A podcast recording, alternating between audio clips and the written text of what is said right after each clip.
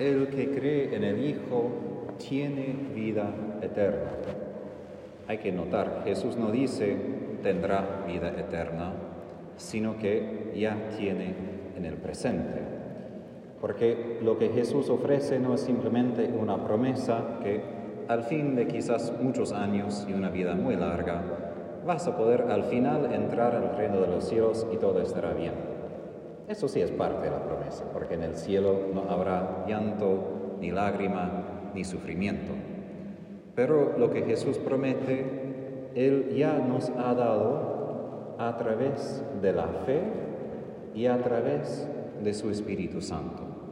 Y si podría decir, la fe es justo el primer don, el primer efecto de haber recibido el Espíritu Santo. Y por esto nosotros, ya habiendo celebrado la Pascua, como domingo de Pascua, estamos en el rumbo en 50 días hacia Pentecostés. Porque la resurrección de Jesús como tal todavía no es buena noticia para nosotros si Él no puede comunicar la vida que Él tiene a nosotros. Porque qué bien que Él está bien, no está sufriendo, lo amamos, pero de todos modos queremos que nosotros también participemos de alguna manera en lo que Él ya posee. Y en Pentecostés Jesús derrama sobre toda carne, sobre la iglesia, este espíritu. Y Él puede derramar ese espíritu porque primero, como Él dice hoy, el Padre le da a Él, al Hijo, el espíritu sin medida. Es decir, Jesús de una manera única no simplemente recibe gracia de Dios y se somete al Padre, pero Jesús de alguna manera posee este espíritu como su propia posesión, algo que Él puede disponer. ¿Por qué esto es importante para nosotros hoy, congregado justo por una misa de la Virgen? Porque la Virgen, de una manera particular, ha recibido de esta plenitud del Espíritu Santo de su Hijo. Ella es la primera que se ha abierto su corazón más abiertamente, más completamente que ninguno de nosotros para recibir todo lo que Jesús primero había recibido. Y vemos esto concretamente en Calvario.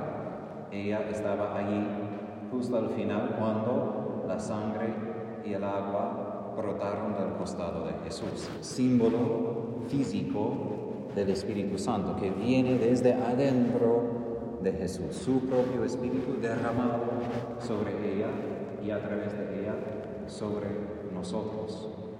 Y al fin de cuentas, todo problema que tenemos tiene su raíz a esta falta del Espíritu Santo en nuestra vida. No es decir que simplemente en arrodillarnos y pedir que venga el Espíritu Santo, todos los problemas ahorita mismo se van a resolver. Ojalá sería mucho más fácil y mi vida como sacerdote y sus vidas. Pero a su raíz, todo lo que tiene que ver con sufrimiento, con pecado, con dolor, es como un grito, un eco de que algo falta en esta vida algo no tenemos, algo no anda bien. Y obviamente hay muchas características específicas. Una persona quizás no tiene trabajo, otra persona está enferma, otra persona no tiene techo. Hay diferentes rostros de esa dificultad, pero se reduce a esto. Del corazón del hombre y de mujer hemos huido el Espíritu Santo y no tenemos manera simplemente de recibirlo de vuelta porque era un don. Y como un don no podemos simplemente agarrarlo de vuelta, aunque intentamos. Tenemos que recibirlo. Y por esto Jesús es tan importante, porque Él como Mesías es el único que nos puede dar ese espíritu. Y los que son unidos a Él también pueden compartir ese espíritu. Por eso creemos que la Virgen es una mediadora. A través de ella fluye, fluyen las gracias de Dios. Es decir, ella ha recibido tan grande cantidad o tanto del Espíritu Santo que no solo ella tiene para sí, sino que rebosa con ese Espíritu a nosotros. Y aún más, si volvemos a las primeras páginas de Génesis, algo que estudié en mis estudios en Polonia, que para mí fue muy interesante, es que los padres de la iglesia dicen que Adán y Eva eran desnudos no porque simplemente no necesitaban ropa físicamente hablando, sino que tenían tanta gloria, tanta luz que brillaba desde su cuerpo que no necesitaban ropa, porque ya tenía algo que los cubría. Y esta luz, esta gloria era el Espíritu Santo mismo, porque cuando Dios sopló el aliento de la vida en Adán y Eva, los padres de la iglesia dicen, eso no es simplemente aire, aunque es. Con este aire Dios dio a ellos su espíritu, la persona del Espíritu Santo. Y para esto estaban desnudos sin vergüenza, porque estaban llenos, cubiertos con esta ropa, podemos decir, de su luz, de su presencia. Y al pecar, al huir, al hacer huir el Espíritu Santo de su corazón, se dan cuenta ahora que sí son desnudos físicamente, que no tienen nada, que lo que sí tenían, la única posesión que tenían, ahora no poseen. Y si lo que vamos a hacer esta noche entendemos, no simplemente como un manto, algo que la Virgen tiene, pero que la Virgen, ¿qué está haciendo? Está compartiendo con nosotros su ropa, su vestidura, su participación en este espíritu. Ella, quien como buena madre ve a sus hijos un poco sucios, desnudos, con problemas, como Dios al ver que Adán y Eva pecaron, quien cubrió inmediatamente a ellos. La Virgen quiere cubrir a nosotros con su propia vestidura, su propia ropa. Por eso nosotros tenemos escapularios, medallas, los escapularios, símbolos de que llevamos la ropa de nuestra madre, como nos identifica que somos sus hijos, queremos ser reconocidos como tales. Entonces, esta noche, al acercarnos al manto, es un sacramental, es algo que nos hace recordar de la Virgen y también exhorta a ustedes de pensar que esto es su manera de cubrir a nosotros con su Espíritu, con ese Espíritu Santo que ella primero había recibido.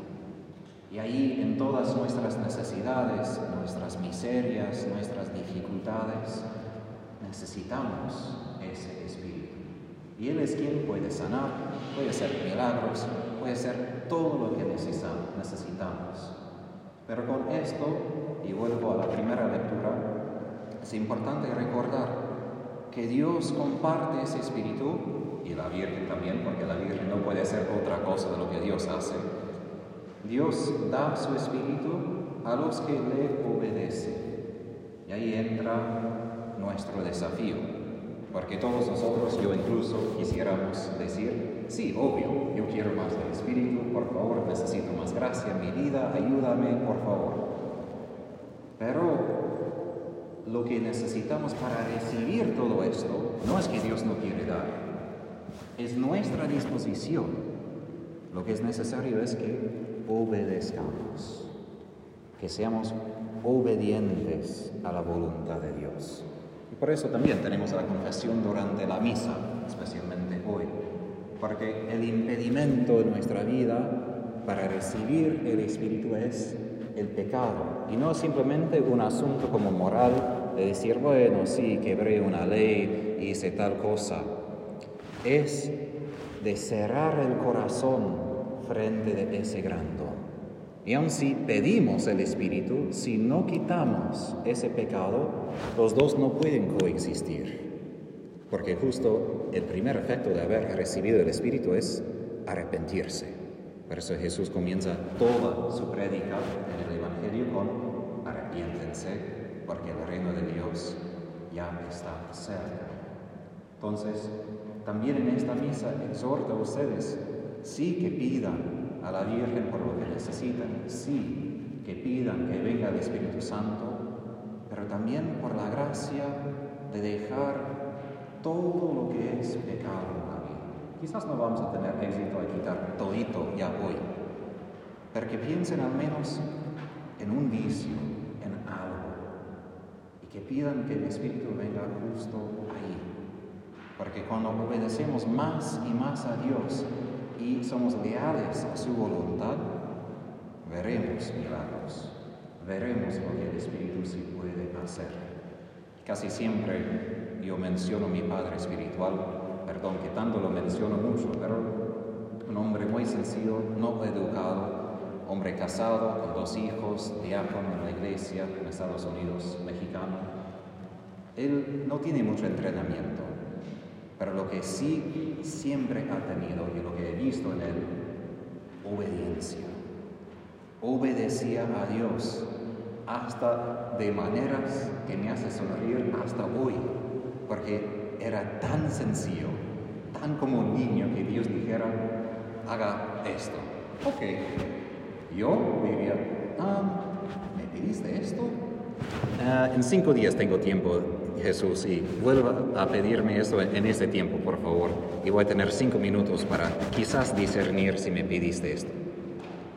Y lo que veo en su vida es una vida, una vida de milagros, no simplemente milagros de que paralíticos ahora pueden caminar, pero milagros de que es vivo Dios en su vida es patente, se siente, es obvio.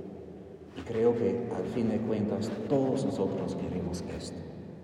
Que Dios no sea simplemente una idea, algo que los demás habían dicho a nosotros, sino que tengamos ese Dios vivo, no allá, pero aquí. Porque solo con este espíritu Dios se hace vivo, porque solo con ese espíritu resucitó Jesús. Y solo con ese espíritu resucitamos nosotros con Él. Que la Virgen nos cubra con su manto, nos lleve con ese espíritu y nos hace resucitar con su Hijo